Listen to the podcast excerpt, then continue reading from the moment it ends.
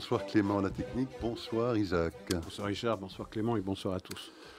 Alors Isaac, une fois n'est pas coutume, démarrons par notre petit pays, Hmm. la Belgique. Hein, chaque semaine, on pense qu'on a touché le fond. On creuse. chaque semaine, force est de constater que non. Hmm. Euh, alors le nouveau fond qu'on a touché euh, cette semaine, Isaac, euh, c'est au Parlement bruxellois qu'il a été touché, ce fond.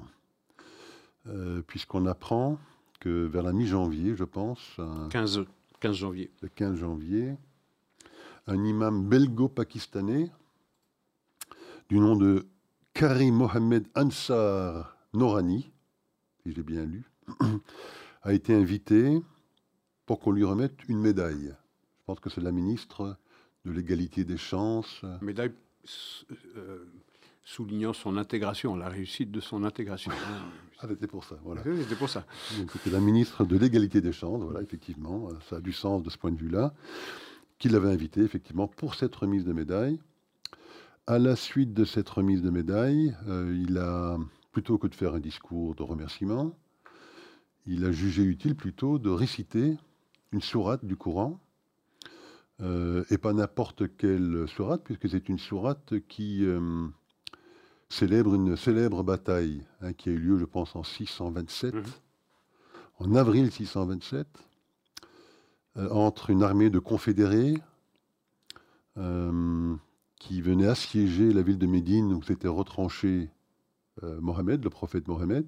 Hein, on sait que Mohammed, à l'époque, avait pour mauvaise habitude de piller les caravanes qui venaient de Gaza d'ailleurs. Hein. Gaza a déjà été à la une de l'époque.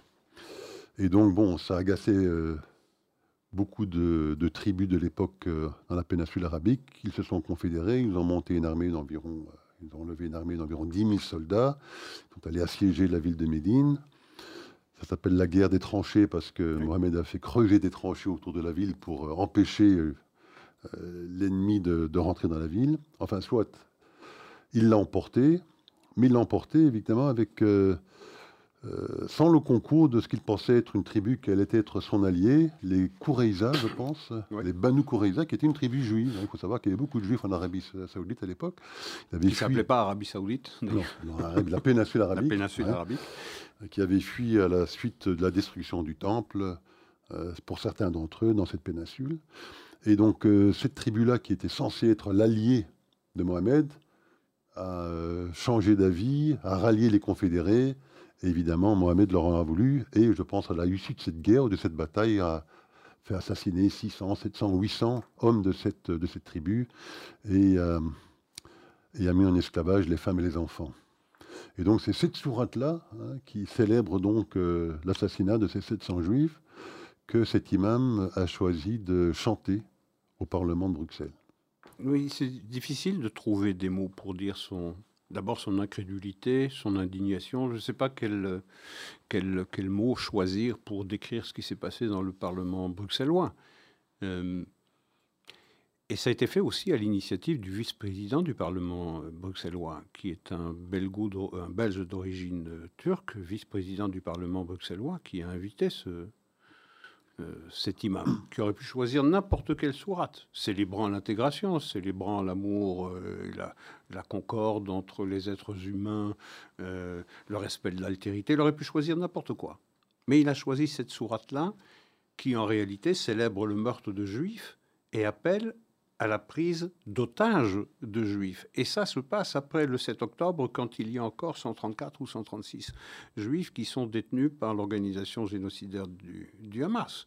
Que cela ait pu se produire et que ça ne provoque pas un véritable tremblement de terre politique en Belgique suscite l'incrédulité. Mais ça part de loin, hein, je veux dire, cette espèce de dérive, cette espèce de dérive euh, qu'on observe avec, euh, euh, avec effroi dans notre pays. Ça a commencé déjà en 2009, je me rappelle, euh, avec des manifestations de 50 000 personnes dans les rues de Bruxelles, où on a agité des drapeaux du Hamas et du, du Hezbollah, où on a appelé à la mort des Juifs et à laquelle euh, manifestation ont participé un grand nombre d'autorités politiques.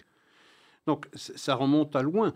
Mais vous savez, c'est ce que nous disions avant le début de notre, de notre émission. Lorsque on se fait euh, le promoteur d'une immigration légale, voire illégale, sur laquelle on ferme euh, les yeux, on provoque un changement de population, un changement ethnique de population, et puis euh, c'est là, lorsque viennent les élections, ben, il faut la draguer.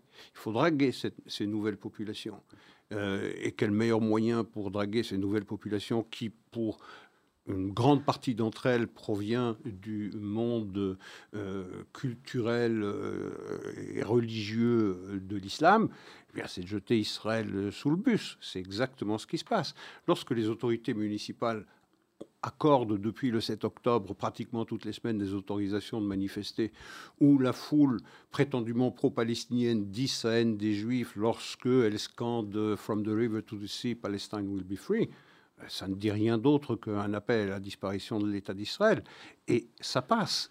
Pendant ce temps, vous avez les pays occidentaux, États-Unis en tête, Grande-Bretagne, France, probablement la Belgique va suivre, euh, qui interdisent l'entrée sur le territoire, euh, leur territoire national, de d'extrémistes euh, membres des implantations en, en Judée-Samarie. Mais euh, je veux dire, je suggérais au gouvernement israélien symétriquement d'interdire l'entrée sur son territoire de toute personne qui a crié euh, sur les trottoirs euh, occidentaux From the river to the sea, Palestine will be free, parce que c'est un appel à la violence, c'est un appel au meurtre. Non, je, veux dire, il, y a manifestement quelque chose qui ne va pas dans ce pays. Et on, se rappellera également la, déclaration conjointe de Sanchez, le Premier ministre espagnol, avec le Premier ministre Alexandre De Croo, euh, à, Rafah. Euh, au mois de novembre, si je ne m'abuse, où déjà ces, deux personnalités, euh, dont le premier, Sanchez, était alors à la tête d'un pays qui dirigeait le Conseil de l'Europe, euh, le Conseil européen, pardon, et le second, Alexandre De Croo, dont le pays dirige maintenant jusqu'au 30 juin ce même Conseil européen. Euh, dire qu'il y avait déjà à l'époque beaucoup trop de morts, qu'une démocratie ne se comporte pas comme ça, que c'était une vengeance, qu'il faut que ça cesse, qu'il faut un cessez-le-feu immédiat. Donc il y a manifestement quelque chose, un verre qui est dans le fruit belge. Et ce verre, chaque jour un peu plus, est en train de grignoter la pulpe du fruit. Je ne sais pas ce qu'il en restera bientôt si ça continue comme ça.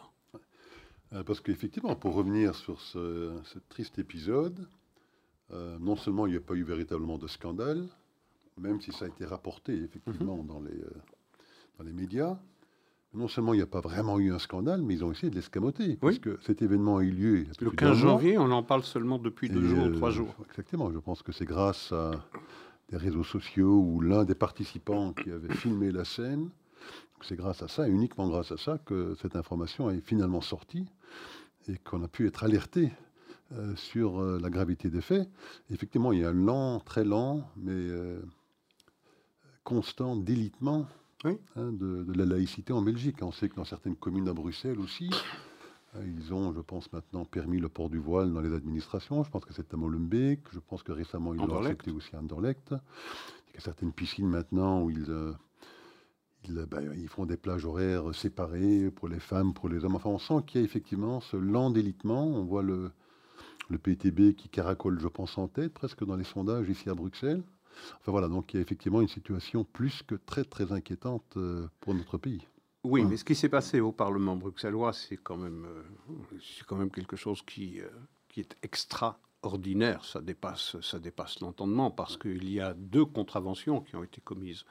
Euh, par les responsables euh, qui ont invité cet individu. le premier, c'est que c'est euh, l'antre de la démocratie, c'est l'antre de la neutralité confessionnelle. et deuxièmement, c'est la sourate qui a choisi cet individu. Un appel au meurtre de juifs et à leur enlèvement. C'est une provocation pure et simple. Je ne connais pas la sanction qui aura frappé cet imam, mais ce bonhomme devrait être expulsé immédiatement. Lorsqu'on fait, dans les circonstances présentes en particulier, dans les circonstances présentes, il y a une guerre qui se déroule après le 7 octobre, après cette espèce de, massacre monstrueux qui dépasse l'imagination. Appeler au meurtre de juifs et à, l'enlèvement bah, mérite l'expulsion et peut-être la dénaturalisation, l'enlèvement de de la nationalité belge. C'est parfaitement, c'est parfaitement scandaleux, mais c'est en droite ligne de cette espèce de dérive que l'on observe dans notre pays depuis plusieurs mois, sinon depuis plusieurs années. Alors la fameuse sourate, c'est la sourate Al-Harzab. Je dis ça parce qu'il y a un autre personnage euh, qui s'appelle Majad Al-Zir. Oui, le patron du Hamas. le patron du en Hamas Europe. en Europe, hein, qu'on a vu euh, sur plusieurs clichés en présence d'Ismaël Haniyeh et de d'autres très hauts responsables du Hamas. Donc il n'y a pas le moindre doute qu'il fait partie de la garde rapprochée de la direction du Hamas. Mais on apprend hein, que ce Majad Halzir dirige euh, une ONG. Bon, j'imagine qu'il en dirige plus qu'une, mais en tout cas une ONG qui a pignon sur rue ici à Bruxelles, qui s'appelle Le PAC, dont les bureaux se trouvent euh, à Schuman, près des institutions européennes, j'imagine pour faire un travail de lobbying vis-à-vis de certains des parlementaires européens. Euh, qui, sous couvert de vouloir promouvoir la culture et le sport dans la jeunesse immigrée, fait, n'est qu'un qu'un suppôt, si je peux dire, ici, en Belgique, du Hamas. Oui, destiné à récolter des fonds en faveur du Hamas. Et personne ne l'ignore. Personne n'ignore les liens organiques entre euh, Alzir et EPAC, et d'autres d'ailleurs organisations qui sont proches, soit du Hamas, soit du FPLP. Personne dans les autorités publiques de notre pays n'ignore ces liens organiques. Euh, et le ministre de la Justice, en réalité, ce qu'il nous dit en substance, c'est nous le savons, mais on ne peut rien faire. Il faut savoir que ce Alzir est un personnage qui est interdit de séjour en Allemagne. Euh, je veux dire, si euh, l'Union européenne a un sens, ce qui est interdit en Allemagne devrait l'être partout ailleurs, puisque les Allemands ont apporté la preuve de ce que Alzir est en réalité l'interface pour l'Europe entière du Hamas. Eh bien, le ministre de la Justice belge nous dit on ne peut rien faire, il faudra d'abord déposer plainte contre ces individus, les condamner au tribunal, et puis alors, à partir de ce moment-là, et à partir de ce moment-là seulement, peut-on envisager euh, une, une, suppression, une fermeture de ces organisations et, euh, et un procès. Mais on ne le voit pas venir, Isaac. Non, on ne le voit pas venir. Mais ce qui est, ce qui est terrifiant, c'est le, mot, c'est terrifiant. On sait parfaitement ce que fait ce bonhomme-là, on sait à quoi servent ces organisations-là, mais on reste comme ça les bras croisés, en se réfugiant derrière la loi. Il faut d'abord euh, euh, déposer plainte, les condamner au tribunal, et puis on va voir. Mais jusque-là, nous ne pouvons rien faire, alors que le voisin allemand, lui, a recueilli déjà suffisamment de preuves de ce que Alzir est pour le Hamas. Dernier point donc sur la Belgique. Euh, on apprend aussi qu'il y a de plus en plus des zones de non-droit ici à Bruxelles, mhm. hein, qui se transforment en véritable euh, guerre de gangs. Hein, Il ne se passe pas une semaine, je pense, sans qu'on apprend la mort euh, d'un membre d'un gang quelconque, des narcotrafiquants qui sèment la terreur dans de nombreux quartiers ici à Bruxelles. J'imagine que c'est très lié à ces mêmes mécanismes et ces mêmes phénomènes d'immigration musulmane. Oui, et, ça, et on l'observe aussi à Anvers. Euh, le danger auquel est confronté notre pays, c'est de devenir un narco-État. Il ne faut pas avoir peur des mots. Hein. Euh, je veux dire, il y a trop d'argent qui circule par le port d'Anvers. Il y a des quantités phénoménales de drogue pour des quantités, pour des, sommes d'argent astronomiques qui arrivent par le port d'argent, euh, par le pas difficile de, soudoyer l'un ou l'autre euh, agent du, port d'Anvers pour euh, fermer les yeux ou détourner le regard de certains containers qui, contiennent des matières, des produits illicites. Donc ça rentre dans le pays, mais petit à vous savez, un pays aussi euh, par le passé récent, vanté pour sa paix civile, pour son absence d'armée, je pense au Costa Rica.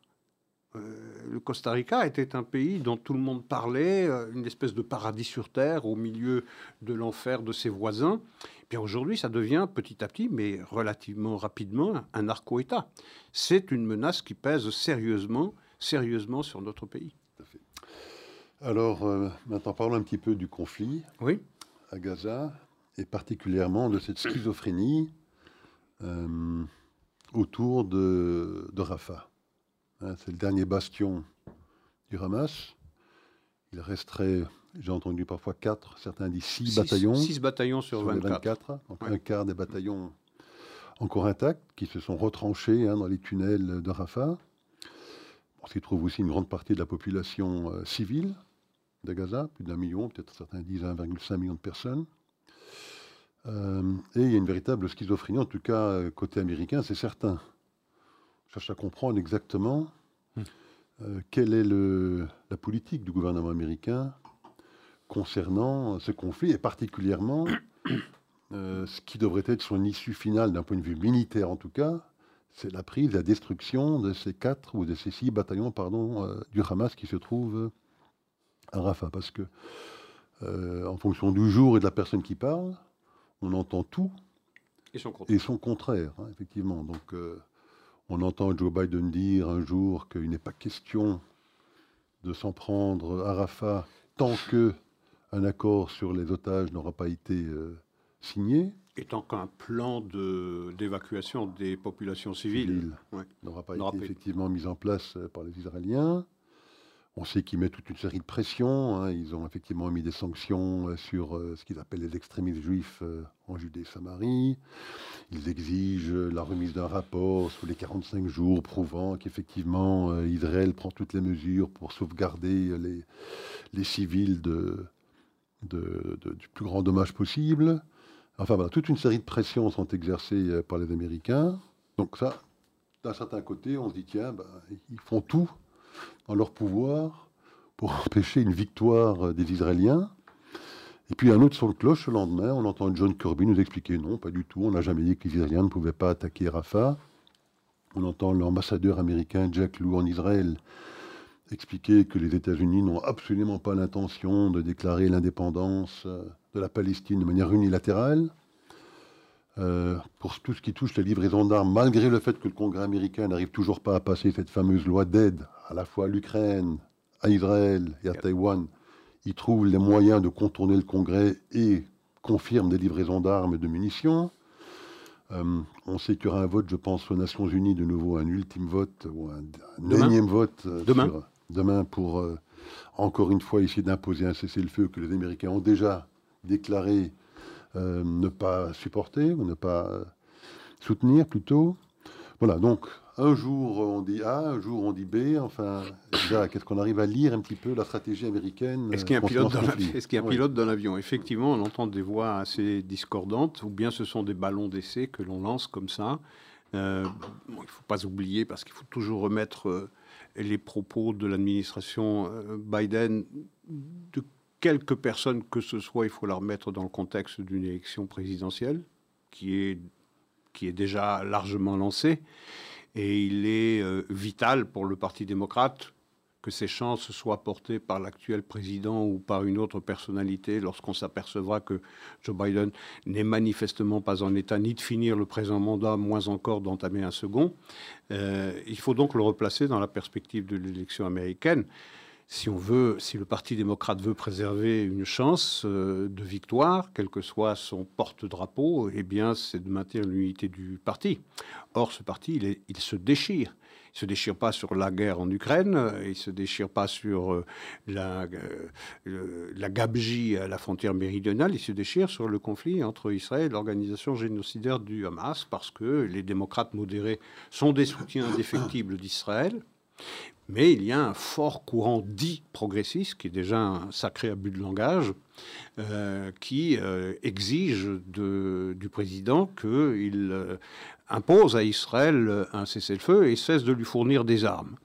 Et donc, au point même que ce courant, certains membres de ce courant radical appellent Joe Biden Genocide Joe c'est-à-dire quelqu'un qui est complice d'un génocide que les Israéliens euh, euh, commettraient, à Gaza. Donc il est essentiel pour les Américains, pour l'administration Biden, de faire entendre à ce courant radical, aux membres de ce courant radical, qu'ils n'hésitent pas à faire pression sur Israël. Alors c'est effectivement une interdiction de lancer, enfin une interdiction, un avertissement aux Israéliens de ne pas lancer une opération militaire à Rafah, sauf s'ils produisent effectivement les preuves qu'ils ont mis au point un plan d'évacuation des populations civiles pour leur épargner euh, les conséquences des combats, euh, soit euh, l'obligation pour les Israéliens de produire la preuve dans les 45 jours, maintenant il en reste plus que 30 d'ailleurs, euh, qu'ils ne commettent pas euh, de, contraventions, qu'ils ne sont pas responsables de contraventions aux droits, euh, aux droits de l'homme. il y a aussi, et ça c'est à la manœuvre, c'est le département d'État qui a examiné déjà depuis longtemps et qui examine depuis plusieurs mois depuis plusieurs mois. Si Israël n'a pas déjà commis des contraventions à l'égard du droit international. Je crois 50 incidents, je pense. Voilà, 50 incidents qui sont examinés par le département d'État, alors que l'administration Biden dit Urbi et Tourbi, non, non, non, nous ne le faisons pas. Or, le département d'État le fait. Il y a aussi la pression américaine de concert avec les Britanniques euh, de placer la reconnaissance d'un État palestinien de façon unilatérale au tout début d'un processus de négociation plutôt que euh, cette reconnaissance qui viendrait ponctuer euh, ces, négociations, alors que ces propos sont contredits par Jack Lew, qui est l'ambassadeur des États-Unis à Jérusalem, qui dit non, non, pas du tout, c'est pas dans notre politique. Donc on voit bien qu'il y a, et puis ces menaces euh, qu'on laisse entendre que peut-être les Américains cesseraient de livrer aux Israéliens les armes qui leur sont nécessaires pour continuer leur opération militaire, euh, et, puis euh, le Congrès qui laisse entendre que de toutes les façons ces armes seront livrées à Israël. Il y a une forme de cacophonie, une forme de... c'est difficile de s'y retrouver dans les différents porte-paroles de l'administration Biden et d'y trouver une quelconque cohérence. Maintenant, pour ce qui est de Rafah, il ne faut pas être un expert militaire pour comprendre que c'est à Rafah que se joue le dernier round de ce combat. Euh, pas être un expert militaire pour comprendre que si Israël ne va pas à Rafah et ne démantèle pas les six bataillons qui restent au Hamas sur les 24 qu'il avait euh, le 6 euh, octobre, bah, je veux dire, cette guerre-là, le Hamas pourra s'en déclarer le vainqueur. Pourquoi? Bah, Il suffit de regarder une carte. Rafah est frontalier avec euh, l'Égypte. C'est par euh, ce point de passage que le Hamas a pu euh, eh bien, recevoir par la contrebande toutes les armes et les matériaux qui lui ont été nécessaires pour la construction de ce métro souterrain. Donc, il est essentiel pour Israël, s'il veut, comme il le dit et le répète à l'envie, mettre un terme au pouvoir militaire et politique du Hamas, il faut impérativement priver le Hamas de toute, de toute ressource, de tout moyen de contrebande qui passe sous la frontière entre l'Égypte, la péninsule du Sinaï en Égypte et la ville de Rafah dans la, dans la bande de Gaza. C'est impératif de reprendre le contrôle du couloir Philadelphie, du corridor Philadelphie que les Israéliens ont eu la négligence coupable en 2005 lorsqu'ils se sont désengagés de Gaza unilatéralement d'abandonner. Aujourd'hui, il faut reprendre le contrôle de ce euh, corridor Philadelphie pour pouvoir contrôler précisément, euh, mettre fin à cette contrebande qui a permis au Hamas de se renforcer. Or, ce qu'on observe, c'est, nous le disions déjà la semaine dernière, il faut sauver impérativement le soldat Hamas. En tout cas, ça revient à dire ça. Euh, lorsque on dit aux Israéliens, lorsqu'on intime aux Israéliens l'interdiction d'investir Hamas, le Rafah, ça revient à dire ben, accepter que le Hamas survive à cette guerre. Et puisqu'il gardera ce cordon ombilical qui le relie à la péninsule du Sinaï, qui lui permet eh bien, cette contrebande d'armes et de matériaux nécessaires au creusement de nouveaux tunnels, ben, ça veut dire que accepter l'idée que demain, dans un an, dans deux ans, dans cinq ans, lorsque le Hamas eh bien, se regroupera, se sera reconstitué, aura retrouvé de nouveaux miliciens, eh bien, portera à nouveau le fer euh, en Israël comme il l'a fait le 7 octobre. C'est accommodez-vous de cet avenir-là. Est évident que les Israéliens ne le peuvent pas, et il y a actuellement ce bras de fer que l'on observe avec euh, l'administration américaine essentiellement, avec les Européens, Joseph Borrell, qui demande, d'ailleurs, qui invite les Américains à cesser de livrer des armes aux Israéliens parce que les Israéliens commettent des massacres qui sont inacceptables, avec euh, Emmanuel Macron qui déclarait hier à l'Humanité, dans son entretien qu'il a eu avec euh, le journal L'Humanité, qui déclarait Une démocratie ne peut pas faire ce que fait Israël à Gaza. Ah bon? Tout à fait, effectivement. Donc, il y a toute une série de déclarations, celle de Macron que vous venez de mentionner, les Allemands aussi qui ont été comme un, fort soutien, commencent aussi un petit peu à, à, reprendre le pli. Et effectivement, euh, Borrell, vous l'avez dit, lui, effectivement, euh, pose la question de savoir s'il ne faudrait pas ne plus, ne plus livrer d'armes à Israël a la question de savoir où devraient partir euh, les Gazaouites. Il a dit, mais où peuvent-ils partir en disant sur la Lune peut-être, comme si ne pouvaient pas éventuellement partir comme tout réfugié dans un, conflit dans un pays voisin, par exemple ici en Égypte. Enfin, effectivement, on sent qu'il y a une véritable pression internationale sur Israël pour essayer de faire en sorte qu'il ne gagne pas cette guerre, en tout cas qu'il n'investisse pas Rafah. C'est extrêmement très bizarre, effectivement, cette situation, parce que quand on les entend parler de l'Ukraine, ces mêmes personnes, euh, Là, on a un discours tout à fait différent. Il faut absolument faire en sorte, disent-ils, que la Russie perde cette guerre, parce que si la Russie ne perd pas cette guerre, eh bien... Il s'en prendra d'autres États. La Pologne, des pays baltes... Et que le Hamas s'en prenne à Israël demain, ça, on s'en fiche. Ils comprennent, et je pense que cette logique euh, s'entend et me paraît tout à fait euh, pertinente. On se dirait quand même que le Hamas, qui est financé par l'Iran, l'Iran qui soutient euh, militairement, financièrement, les Russes dans leur combat contre l'Ukraine, on dirait qu'ils feraient euh, le même lien évident, le même type d'ennemi, le même type de combat, la même urgence de faire en sorte que le Hamas soit effectivement éradiqué. Eh bien non, pas du tout. Là, c'est exactement le contraire qu'on entend. Hein. Euh, le discours de Macron, c'est une démocratie. Ne peut pas faire ça. Ne ferait pas ce que Israël fait à Gaza. C'est juste incompréhensible. Et pour, juste pour terminer sur Macron, moi je me souviens de Macron, il y a quelques mois, lorsque ce professeur des écoles avait été lâchement assassiné, poignardé par un djihadiste. Oui, Dominique Bernard. Qu'avait-il dit hmm Dominique Bernard. Dominique Bernard, voilà, je ne me souviens plus de son nom. Mais le lendemain, qu'a dit Emmanuel Macron Il a dit La République française se doit d'être impitoyable. impitoyable, ça veut dire sans, pitié. Oui. Là, un Français qui est assassiné par un djihadiste, il faut être impitoyable. Mais là, quand il s'agit d'Israël, après le pogrom du 7 octobre, il s'agit de ne surtout pas s'en prendre au Hamas à Rafah. C'est un des enseignements les plus douloureux qui soit. C'est qu'il n'existe pas de mal assez grand dans ce monde pour que Israël soit autorisé à s'en débarrasser. Ça n'existe pas. Et c'est ça qui est extraordinaire. Euh, ce qui est extraordinaire, c'est un des enseignements les plus douloureux, disais-je, c'est que cette pression internationale, pratiquement tous azimuts, hein, parce que si l'Occident se met à faire pression sur Israël, la Russie, la Chine et tous les alliés du, de ce sud global, comme on dit aujourd'hui, qui comprend euh, l'Iran, la Turquie, euh, enfin, j'en passe, euh, l'Afrique du Sud, font pression sur, sur Israël, ok, je, veux dire, c'est la règle du, du Nord contre le Sud. Mais que le Nord se mette à faire pression sur Israël de la même manière que le Sud, ça c'est stupéfiant. C'est Israël qui a été agressé. La pression devrait s'exercer sur les Palestiniens. La pression devrait s'exercer sur le Qatar pour qu'il fasse pression sur son euh, allié du Hamas. Il faut savoir que le Qatar quand même finance largement le, Hamas et son soutien. Les responsables politiques du Hamas se trouvent à Doha, au Qatar. Donc, au lieu de faire pression sur le Qatar pour qu'à son tour, le Qatar fasse pression sur le Hamas, qui est son obligé pour libérer tout de suite les otages et pour qu'il se rende, pour qu'il capitule, capitule, pour sauver justement la population palestinienne. Non, la pression, elle s'exerce sur Israël. C'est ça qui est stupéfiant. C'est que c'est l'agressé qui doit accepter les conditions du, de l'agresseur, du vaincu.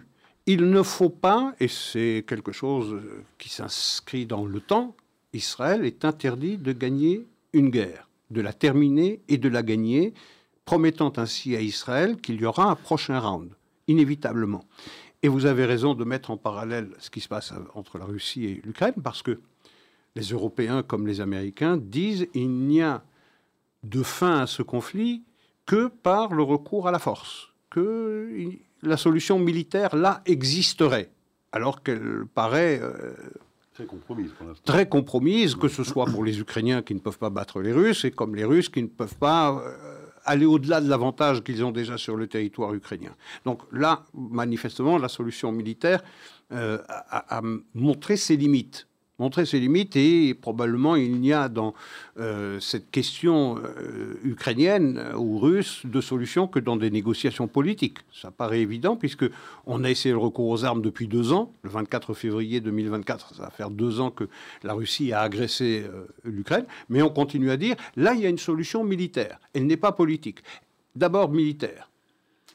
Mais ici, alors que la solution militaire porte ses fruits, contrairement à ce que rapportent la plupart des, des médias que, en réalité, l'armée israélienne n'avance pas. Je veux dire, chaque jour apporte son lot de preuves que Israël avance et de façon assez extraordinaire dans une guerre des plus difficiles qui soient parce que tout, tout, tout est contraire à ce que fait euh, Israël, à l'opération militaire. Et pourtant, tous ces obstacles qui sont mis devant Tsahal, ces obstacles ont été surmontés. 18 euh, bataillons qui ont été démantelés, les euh, miliciens qui se rendent en masse, l'absence de contact entre Yahya Sinwar, qui est le responsable du 7 octobre, avec ses hommes, l'absence de contact entre Yahya Sinwar à Gaza et à Nié à Doha avec Khaled Machal. Donc, un Hamas littéralement en perdition, et parce qu'il est en perdition, le monde entier, Occident en tête, dit à Israël, il n'y a pas de solution militaire à ce problème-là, il n'y a de solution que politique. Et pour mieux se faire entendre, il dit, eh bien, pour récompenser les assassins du 7 octobre, il faut leur donner un État, ou en Judée-Samarie Judée-Samarie. C'est quand même extraordinaire, dont on met sur la liste euh, des interdits de séjour aux États-Unis ou en Europe de plus en plus, des euh, membres d'implantation euh, de Judée-Samarie qui peuvent être parfaitement, et qui le sont d'ailleurs, jugés par les tribunaux israéliens pour ce qu'ils commettent d'illégalité. Pas besoin d'être... D'ailleurs, euh, les tribunaux ne les ont pas encore condamnés, ceux qui sont sur la, les quatre qui sont sur la liste euh, américaine. Je veux dire, donc euh, c'est préventivement qu'on fait ça. Les Mais, Français en ont mis 20 sur la liste, je pense, hein, Macron. 28. 28. 28. mais on, on, voit la manœuvre. La manœuvre, ça n'est pas les quatre, ça ne sont pas les 28 non plus. C'est l'ensemble, c'est l'ensemble des, des habitants des implantations qui sont visés. Et d'ailleurs, la CIJ euh, aujourd'hui, a ouvert des auditions où, tenez-vous bien, 52 États vont intervenir. La CIJ, c'est la Cour internationale de justice, qui va euh, entendre eh bien, 52 États parler de, je mets des guillemets naturellement, l'occupation de la Judée-Samarie, euh, par Israël depuis, 1900, depuis 1967. 52 États ont quelque chose à dire sur la question. Et en parlant effectivement de tribunal international, sachant aussi que Karim Khan, le président... Cour pénale internationale. Cour pénale internationale, elle qui peut effectivement inculper des individus. Hein, la Cour de justice internationale s'adresse à des pays, hein, c'est des, litiges entre pays. Ici, il s'agit d'éventuellement inculper des individus. Donc euh, Karim Khan, qui avait été plutôt discret depuis sa prise de, pouvoir euh, à, la, à, la, tête de cette Cour, ah, j'imagine également, pour ajouter une couche de pression sur Israël, indiquer que si Israël devait effectivement rentrer dans Rafah, rentrer dans Rafah eh ben, il s'intéresserait de près euh, à cette opération. C'est quand même extraordinaire. Donc vous voyez une convergence de ces pressions, qu'elles viennent des agences de l'ONU, qu'elles viennent des responsables de l'Union européenne, qu'elles viennent de l'administration américaine, tout converge vers une pression énorme sur Israël. Vous ne pouvez pas rentrer à Rafah. Il faut impérativement. Et alors là, le motif humanitaire est invoqué. Naturellement, il n'y a pas d'endroit où aller. Comme le dit Borrell, où voulez-vous qu'ils aillent sur la Lune? Ben, On lui suggérerait à ce bon Borrell que peut-être il faudrait faire pression sur l'Égypte pour que l'Égypte ouvre sa frontière et temporairement permettre à ces populations euh, civiles de Gaza de résider dans le nord-est de la péninsule du Sinaï le temps que les combats se terminent et que Israël débarrasse sa propre population de la menace du Hamas, mais débarrasse également la population palestinienne d'un joug dont la population palestinienne dit avoir souffert. Alors, pour certaines de ces institutions internationales, la situation est encore plus grave que ce que vous nous dites là. Parce qu'on sait, euh, euh, il y a une semaine ou deux, on avait effectivement évoqué le cas de l'ONRWA, oui. Hein, où euh, UN Watch, cette belle organisation, avait alerté le monde entier sur le fait qu'ils avaient identifié 12 membres de l'ONU comme ayant participé directement au massacre du 7 octobre. Le chiffre maintenant est passé à 30, je pense. Euh, ils ont identifié environ 1400 idées euh, membres de l'ONU qui seraient directement liés au Hamas, liés au Hamas ou au djihad islamique. Euh, on apprend également maintenant que des tunnels, pardon, un centre de commandement a été découvert sous le quartier général de l'ONRWA euh, à Gaza City, euh, avec des câblages électroniques entre... Qui passent d'un étage à l'autre. Donc des serveurs de l'ONRWA vers les serveurs qui étaient installés donc, dans ce centre de commandement à 20 ou 30 mètres sous terre, et des responsables de l'ONRWA et des Nations Unies qui continuent de dire nous ne savions rien nous le découvrons comme vous.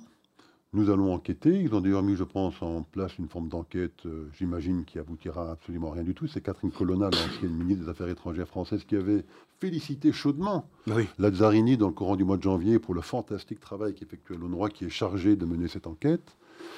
on apprend également que Martin Griffiths, qui est le sous-secrétaire euh, aux euh, Nations Unies pour tout ce qui touche aux droits humanitaires, a déclaré que, alors c'est pas forcément selon lui, il a dit, ben, en fait, selon les Nations Unies, et pour l'organisme qu'il représente. qu'il représente, le Hamas n'est pas une organisation terroriste, c'est une organisation politique. Et a-t-il rajouté, il faudra que lorsque cette guerre euh, sera finie, que le Hamas ait un rôle à jouer dans le processus politique post-guerre. Donc on a vraiment une institution internationale euh, qui est Pas véritablement hein l'institution internationale par excellence, celle qui chapeaute toutes les agences de l'ONU.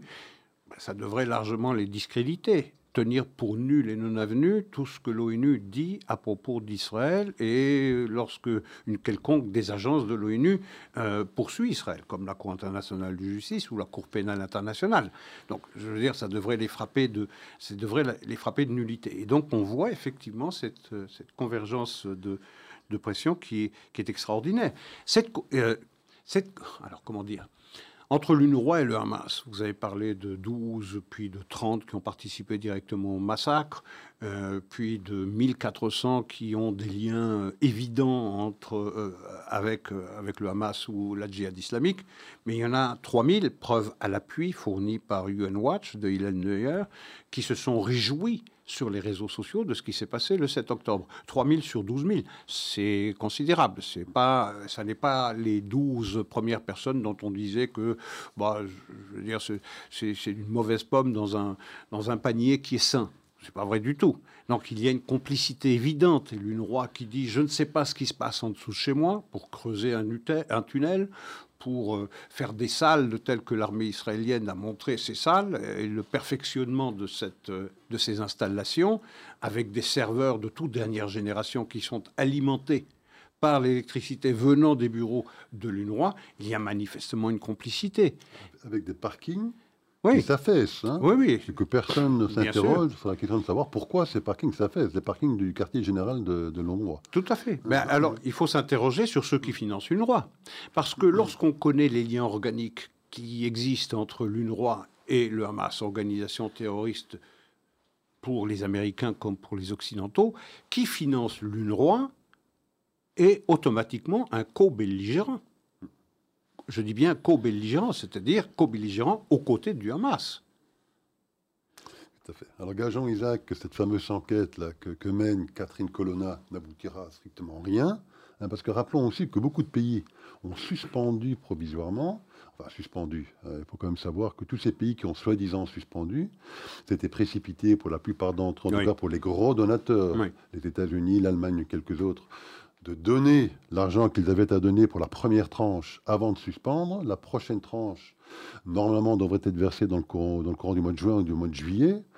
Bon, j'imagine que d'ici là, l'enquête aura accouché d'une souris et que voilà, ils pourront euh, arrêter leur soi-disant suspension et refinancer de nouveau l'endroit. Ah, mais, ça, mais ça, c'est sûr, c'est inscrit sur, sur tous les murs. Je veux dire, c'est de la gesticulation, tout ça parce que tout le monde a dit et répété l'UNRWA est irremplaçable, le rôle que joue l'UNRWA, euh, personne ne peut en prendre la place, que si on mettait un, terme au financement de l'UNRWA, la catastrophe humanitaire prendrait des dimensions bibliques, donc il faut continuer. Je veux dire, il faut sauver aussi le soldat UNRWA, qui est une des agences les plus corrompues de, euh, des Nations Unies.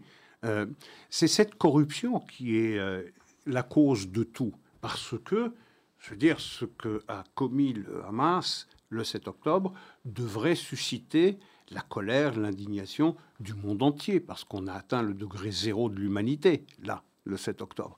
Eh bien, euh, lorsqu'on ne peut pas, lorsqu'on ne peut plus reconnaître le mal, lorsqu'on ne peut plus le regarder dans les yeux et l'identifier comme étant le mal, je veux dire, on est moralement perdu on est moralement perdu. Lorsque des agences de l'ONU se piquent de dire le droit international probablement au pays dans le monde qui en a le plus le souci, je veux dire, on marche littéralement sur la tête. Alors, il y a un autre chef d'État qui... fait des siennes. Hmm? Qui fait des siennes. Qui fait des siennes, qui effectivement s'est attiré les foudres des Israéliens pour de bonnes raisons, c'est Lula, président brésilien. Hein, il faut savoir que l'une des premières mesures qu'il a prises hein, lorsqu'il a été réélu, c'était de réhabiliter Maduro au Venezuela, hein, qui était devenu véritablement, en tout cas vis-à-vis du monde occidental, euh, un dirigeant paria. Euh, qui euh, également, lors d'une conférence de presse qu'il a donnée, je pense, ce week-end, suite à la mort de Navalny en Russie, extrêmement réservé sur la culpabilité éventuelle euh, du pouvoir russe. Hein, ils ont écouté, ne, nous précipitons pas. Attendons l'enquête. Attendons l'enquête des Russes avant de se prononcer sur euh, la cause de la mort de Navalny, mais qui surtout, je pense, dans le cadre de la même conférence presse. Oui, oui, Addis Abeba. Addis Abeba a déclaré que Israël, c'était Hitler, finalement. Hein, que ce que faisaient subir les Israéliens aux Gazaouites, eh ben, lui rappelait ce que les Allemands, les nazis, avaient fait subir aux Juifs pendant la Deuxième Guerre mondiale. Ben, ça, si vous prenez la définition de l'IHRA, et d'ailleurs le Brésil réfléchit à l'adoption de l'IHRA comme définition de l'antisémitisme, c'est la démonstration la plus patente, la manifestation pardon, la plus patente d'antisémitisme. Lula est un antisémite clair.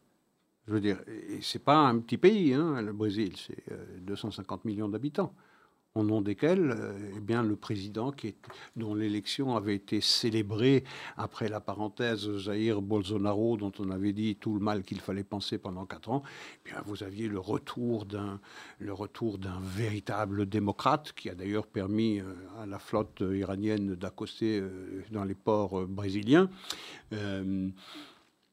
de dire que ce que commet euh, Israël euh, à Gaza, c'est quelque chose qui n'a jamais été vu dans l'histoire des hommes, sauf si on remonte à Hitler et que ce que font les Juifs aujourd'hui euh, aux Palestiniens, c'est égal à ce que Hitler a fait, a fait aux Juifs. Sur le plan politique, c'est quand même aussi intéressant parce qu'on a quand même l'impression. Il est dans les BRICS. Hein. Il est dans les BRICS. on sent véritablement un réalignement. Oui côté euh, russe et chinois quelque part. Euh, on a du mal quand même à comprendre la stratégie euh, suivie par Lula. et c'est aussi peut-être d'une certaine manière un sérieux camouflé pour, encore une fois, Joe Biden. Joe Biden, pour en revenir à Navalny, moi je me souviens d'une déclaration de Joe Biden en 2021 qui avait dit que s'il devait arriver malheur à Navalny dans les geôles russes, ça aurait des conséquences dévastatrices. Oui. Zéro conséquence. C'est des mots. Hein, encore une fois. Donc on a mhm. quand même le sentiment que les pays ne prennent les États-Unis ou les menaces américaines de moins en moins au sérieux et un pays comme le Brésil semble s'éloigner des États-Unis pour rejoindre euh, le camp euh, des Russes, des Iraniens, des Chinois. C'est quand même assez. Euh, oui, dans l'arrière-cour américaine.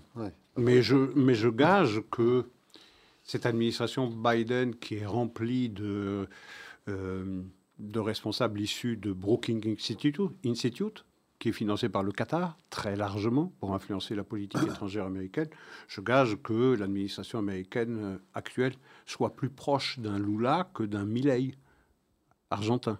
Euh, Javier Milley. Javier Milley. Il n'y a pas longtemps. Pardon Qui était en Israël il n'y a pas si longtemps. Oui, qui était hein. en Israël il n'y a pas longtemps, où il a euh, répété sa promesse de déplacer l'ambassade d'Argentine euh, de Tel Aviv à, Et où il a, Jérusalem. prié intensément au mur de lamentation, deux jours avant la libération de deux, Argentins. argentins. quand même assez étonnant, parfois. Hein. On peut y voir un signe... Euh, divin, quelque part. Oui, vous avez raison. Alors... il y a quelque chose, on, parlait des institutions internationales, des organismes internationaux. Comment ne pas parler de la Croix-Rouge internationale mhm. et de son refus de faire quoi que ce soit de tangible, de sérieux en faveur des otages? Aucune volonté. Vous allez me dire que ça remonte à loin dans l'histoire, hein, que déjà euh, pendant la Shoah, ils avaient brillé par leur euh, neutralité extrêmement passive, extrêmement passive ici aussi aucune pression sur le Hamas pour exiger, alors que ça fait partie de leur mission, c'est l'essentiel de leur mission, de visiter les otages. Il y a eu un deal qui a été mis sur place, euh, mis sur pied avec euh, la France et le Qatar et Israël pour la livraison de médicaments au profit des otages qui, dont certains en ont un besoin urgent. En échange, les Israéliens ont livré des quantités phénoménales de médicaments et de produits pharmaceutiques au bénéfice de la population civile euh, palestinienne de, de Gaza. C'était ça le quid pro quo vous livrez des médicaments pour les otages, nous allons livrer mille fois plus de médicaments pour euh, la population civile de Gaza. Et qu'est-ce que trouvent les euh, soldats israéliens lorsqu'ils investissent l'hôpital Nasser à Khan Younes, où d'ailleurs ils ont arrêté plus de 200 euh, miliciens du, du, Hamas? Ils trouvent eh bien, ces colis de médicaments destinés aux otages intacts avec leur nom inscrit dessus, ce qui montre qu'en réalité ce deal n'a pas été respecté. Les Israéliens l'ont respecté, bien évidemment, mais personne ne s'est soucié de vérifier si, de l'autre côté, eh bien, ces médicaments étaient bien parvenus. Les Israéliens avaient plusieurs fois interrogé les Français sur la question de savoir Donnez-nous des preuves que ces médicaments sont arrivés à leur destinataire. Rien du tout. On a la raison. Alors, il y a un autre pays qui, euh, qui est en difficulté avec ce conflit, c'est la Grande-Bretagne. Oui. C'est que le parti, le Labour Party de Keir Starmer, donc celui qui a remplacé Jeremy Corbyn, euh, Keir Starmer, donc euh, lorsqu'il a pris euh, la responsabilité de ce parti en chassant Corbyn, avait également pris l'engagement d'essayer de débarrasser son parti de l'antisémitisme qui, qui, avait été apporté dans ce parti, effectivement, par Jeremy Corbyn et ses sbires. Oh, il a fait un certain travail, incontestable. On se rend compte de l'ampleur de ce travail. Parce qu'il a été encore obligé euh, de se débarrasser de deux membres de son parti. Le premier, un dénommé Hazar Ali. Ils ont toujours les mêmes noms. Hein. Euh, Hazar Ali, qui était le, bah, candidat du Labour Party pour une, élection partielle hein, qui avait lieu à Rochdale, un fief euh, socialiste. ils allaient l'emporter au la main de toute façon, euh, où habitent de nombreux musulmans. Euh, en tout cas, Hazar Ali, dans le cadre de sa campagne, avait prétendu qu'Israël, en fait, avait provoqué le 7 octobre pour avoir une excuse, un prétexte. Pour envahir Gaza. Pour envahir Gaza. Et également que les Juifs en Grande-Bretagne contrôlaient les médias. Euh, alors Kerstammer était vraiment dans l'embarras parce que il a mis 2-3 jours avant de s'en débarrasser. Donc ça a déjà euh, posé problème. Pourquoi a-t-il attendu si longtemps? Il, Finalement, il a pris la décision euh, de s'en débarrasser. Mais il a pris 2-3 jours pour s'en débarrasser parce que la personne qui le remplace est pire que lui. C'est Galloway. Je ne sais pas si vous vous souvenez. Oui, George Galloway, oui, bien sûr. Ce parlementaire écossais probablement le plus antisémite parlementaire de l'histoire, peut-être pire que Jeremy Corbyn, peut-être. C'était lui qui était le candidat pour remplacer euh, euh, ce, candidat de Rochdale. Et donc je comprends pourquoi Keir Starmer a hésité avant de, le, de s'en débarrasser. Il y a un deuxième candidat également, euh, Graham Jones, qui lui a jugé utile dans sa campagne de dire fuck, excusez-moi, fuck Israël. et donc bon, donc deux candidats pour des élections partielles en Grande-Bretagne qui tiennent ce genre de discours. Donc Keir Starmer a du pain sur la planche. Hein. Il a du pain sur la planche, mais euh, son couteau est rouillé pour le couper le pain. Parce que euh, là aussi, il y a des élections très bientôt, à la fin de, à la fin de l'année, euh, ou tout début de 25, 2025. Mais pour les remporter, euh, là aussi, il doit faire attention au courant le plus extrême du Parti travailliste du Labour à telle enseigne que hier ou avant-hier, il a décidé de soutenir une résolution, une motion qu'il va défendre d'ailleurs aux communes, demandant un cessez-le-feu immédiat, un cessez-le-feu humanitaire. Ce n'était pas dans la ligne du Lébourg de Starmer, pourtant il l'a adopté.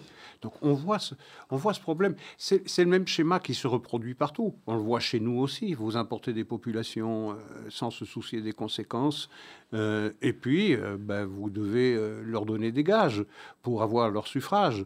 Euh, et vous sacrifiez bien le plus faible sur l'autel de l'électoralisme. On s'en fiche. Euh, c'est cette situation dans laquelle, dans laquelle on se trouve. Londres a cessé d'être le Londres que nous connaissions et que nous étions extrêmement nombreux à, aimer. Aujourd'hui, c'est une ville pratiquement méconnaissable. Méconnaissable. Il y a eu 200 000, personnes, hier.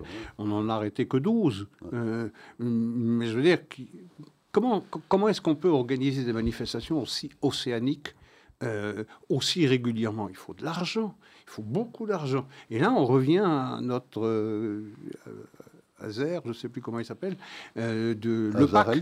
Ah, non, non, non, de l'EPAC. De l'EPAC. Ah, de l'EPAC, pardon, oui, oui, oui. Je vais retrouver son nom. Voilà, on, on, revient... Majad Alzir. Voilà, Alzir le véritable coordonnateur. Il faut de l'argent, il faut beaucoup d'argent pour cela, pour organiser des manifestations aussi importantes. Il faut euh, préparer des banderoles, il faut des pancartes, il faut euh, euh, beaucoup de choses. Il faut du personnel qui organise, qui encadre ces manifestations. Ça coûte très très cher.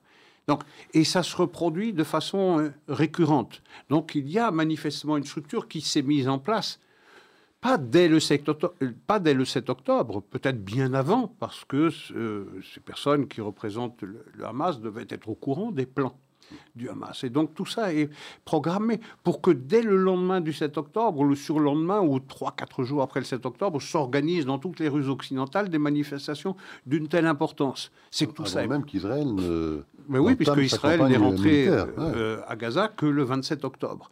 Donc on voit bien que tout cela est préparé. Euh, il y a quelque chose qui est troublant et qui s'observe dans à peu près toutes les, toutes les villes. Et on le voit à Paris. On parle de Londres, 200 000 personnes. Mais on, on, l'a vu au Bataclan.